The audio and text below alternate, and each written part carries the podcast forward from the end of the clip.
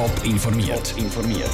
Das Radio Top Magazin mit Hintergrund, Meinungen und Einschätzungen mit dem Sandra Peter.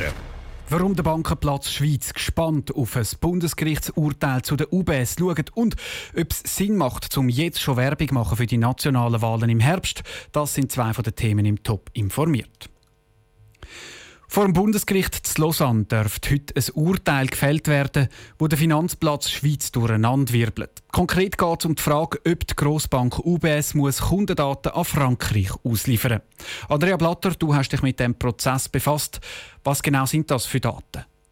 Frankreich hat sich vor ein paar Jahren von Deutschland eine Liste mit 40.000 Kontonummern von französischen UBS-Kunden zugespielt bekommen. Es besteht der Verdacht, dass die betroffenen Kunden Steuern hinterzogen haben. Frankreich hat darum bei der eidgenössischen Steuerverwaltung ein Amtshilfegesuch eingereicht, um die Kundendaten zu bekommen, die zu diesen Kontonummern dazugehören. Die UBS hat gegen das aber Einspruch eingeleitet und vor dem Bundesverwaltungsgericht dann Recht bekommen. Wieso hat das Bundesverwaltungsgericht der UBS Recht gegeben, dass sie die Daten nicht ausliefern muss? Das Gericht hat gefunden, die französischen Behörden hätten keine handfesten Hinweise auf Steuerhinterziehung und das Gesuch von Frankreich sagt darum ein sogenannter Fischzug, also einfach ein, so ein Fischen nach Daten ohne konkrete Anhaltspunkte. Und Amtshilfe für Fischzüge ist verboten. Die Schweizer Steuerverwaltung hat das Urteil vom Bundesverwaltungsgericht aber so nicht stehen lassen und hat es darum vor das Bundesgericht weitergezogen. Und das könnte eben heute ein Urteil fällen, das gerade für die UBS eine riesige Tragweite hat. Es geht nämlich noch um einen zweiten Prozess, der in Frankreich aktuell läuft. Genau, in diesem Prozess in Frankreich ist die UBS im Februar schon wegen Geldwäscherei und Beihilfe zur Steuerhinterziehung erstinstanzlich zu einer Buß von 5 Milliarden Franken verurteilt worden. Das Urteil ist aber noch nicht rechtskräftig und die UBS hat jetzt Angst, dass Frankreich Daten dann auch in diesem Prozess wieder als Beweis könnte brauchen könnte. Es trifft also die UBS selber empfindlich, könnte aber auch für den ganzen Finanzplatz Schweiz Konsequenzen haben.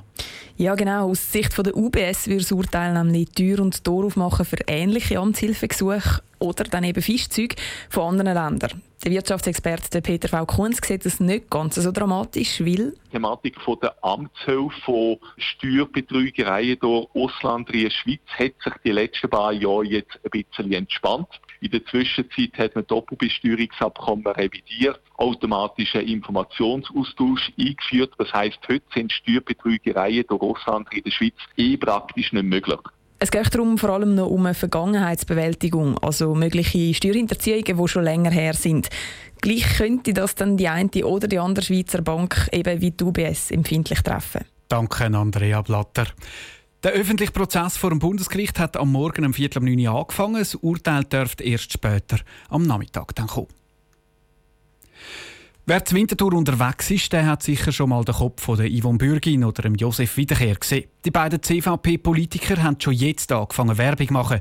Sie beiden wollen den Herbst bei den nationalen Wahlen gewählt werden. Aber wie sinnvoll ist es, zum jetzt schon Werbung zu machen? Der Pascal Schlepfer ist dieser Frage nachgegangen. Während die einen Politiker am Strand liegen und sich von der Sonne brünen lassen, sind die anderen schon voll im Wahlkampf. Die wollen Bürgin und der Josef Wiederkehr wollen für die CVP in Nationalrat. Sie beide machen jetzt schon Werbung für sich.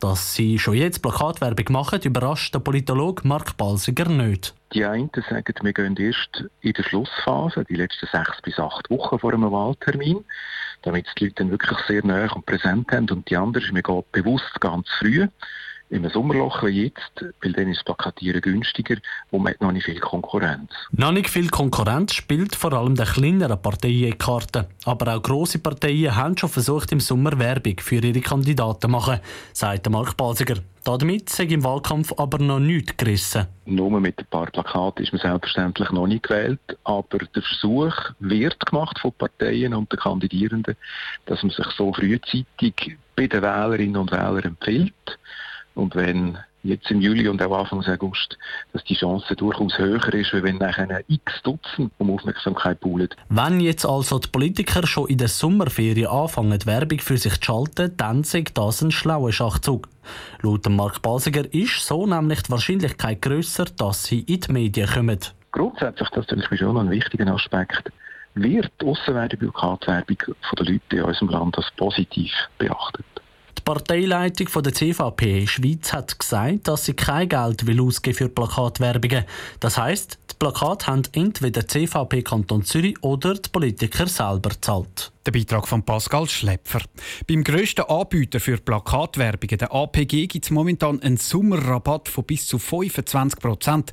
Wenn die Plakatwand nächste Woche nicht von jemand anderem gemietet wird, können die Plakate der Politiker sogar gratis noch eine Woche länger hängen. Wenn auf der Straße ein Unfall passiert, dann ist meistens Hilfe nötig. So zum Beispiel auch bei einem Unfall in der Nacht im Ausserrhodischen oder beim tödlichen Unfall mit einem Postauto gestern in der Flumserberg. In beiden Fällen haben die Ersthelfer richtig reagiert. Aber was passiert, wenn sich die Ersthelfer falsch verhalten oder am Opfer falsch helfen?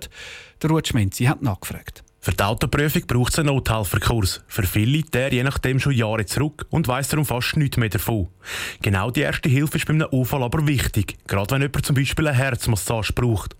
Auch wenn der Ersthelfer nicht mehr weiss, wie es geht, ist das kein Problem, sagt der Hans-Peter Krüsi von der Kantonspolizei St. Gallen. Man ist heute so weit, dass man über das Telefon dem Bürger eine Anweisung gibt, was er jetzt muss machen muss. Also zum Beispiel jemanden reanimieren. Man hat es vielleicht einmal gelernt, aber man ist gleich nicht mehr so sicher.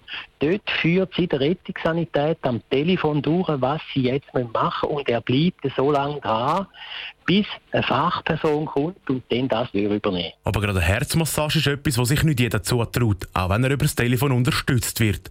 Das ist zwar tragisch für das Opfer, wenn es nicht reanimiert werde. Aber wenn sie sich jetzt einfach nicht in der Lage sind, aus irgendwelchen Gründen, dann ist es wichtig, dass sie sich ihre Stärken, die sie sonst haben, jetzt dort einsetzen, indem dass sie der Rettungsorganisation am Telefon ganz genau beschreiben, wie der Patient aussieht, wie die Lage dort ist. Falsch machen kann der Helfer in so einer Notsituation nicht. Auch wird er nicht bestraft wegen einem Fehler, den er macht, sagt der Hans-Peter Krüsi weiter.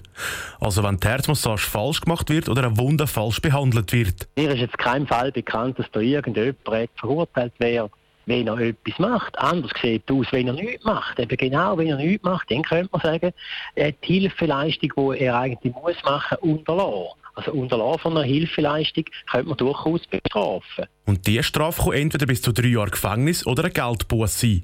Schlussendlich kommt es auch nicht darauf an, was der Ersthelfer macht. Sei es nur am Notruf anzuleiten und die Unfallstelle zu sichern. Der Ruth Schmenzi hat berichtet.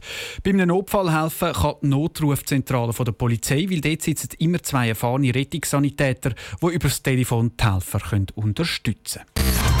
Top informiert, auch als Podcast. Mehr Informationen gibt es auf toponline.ch.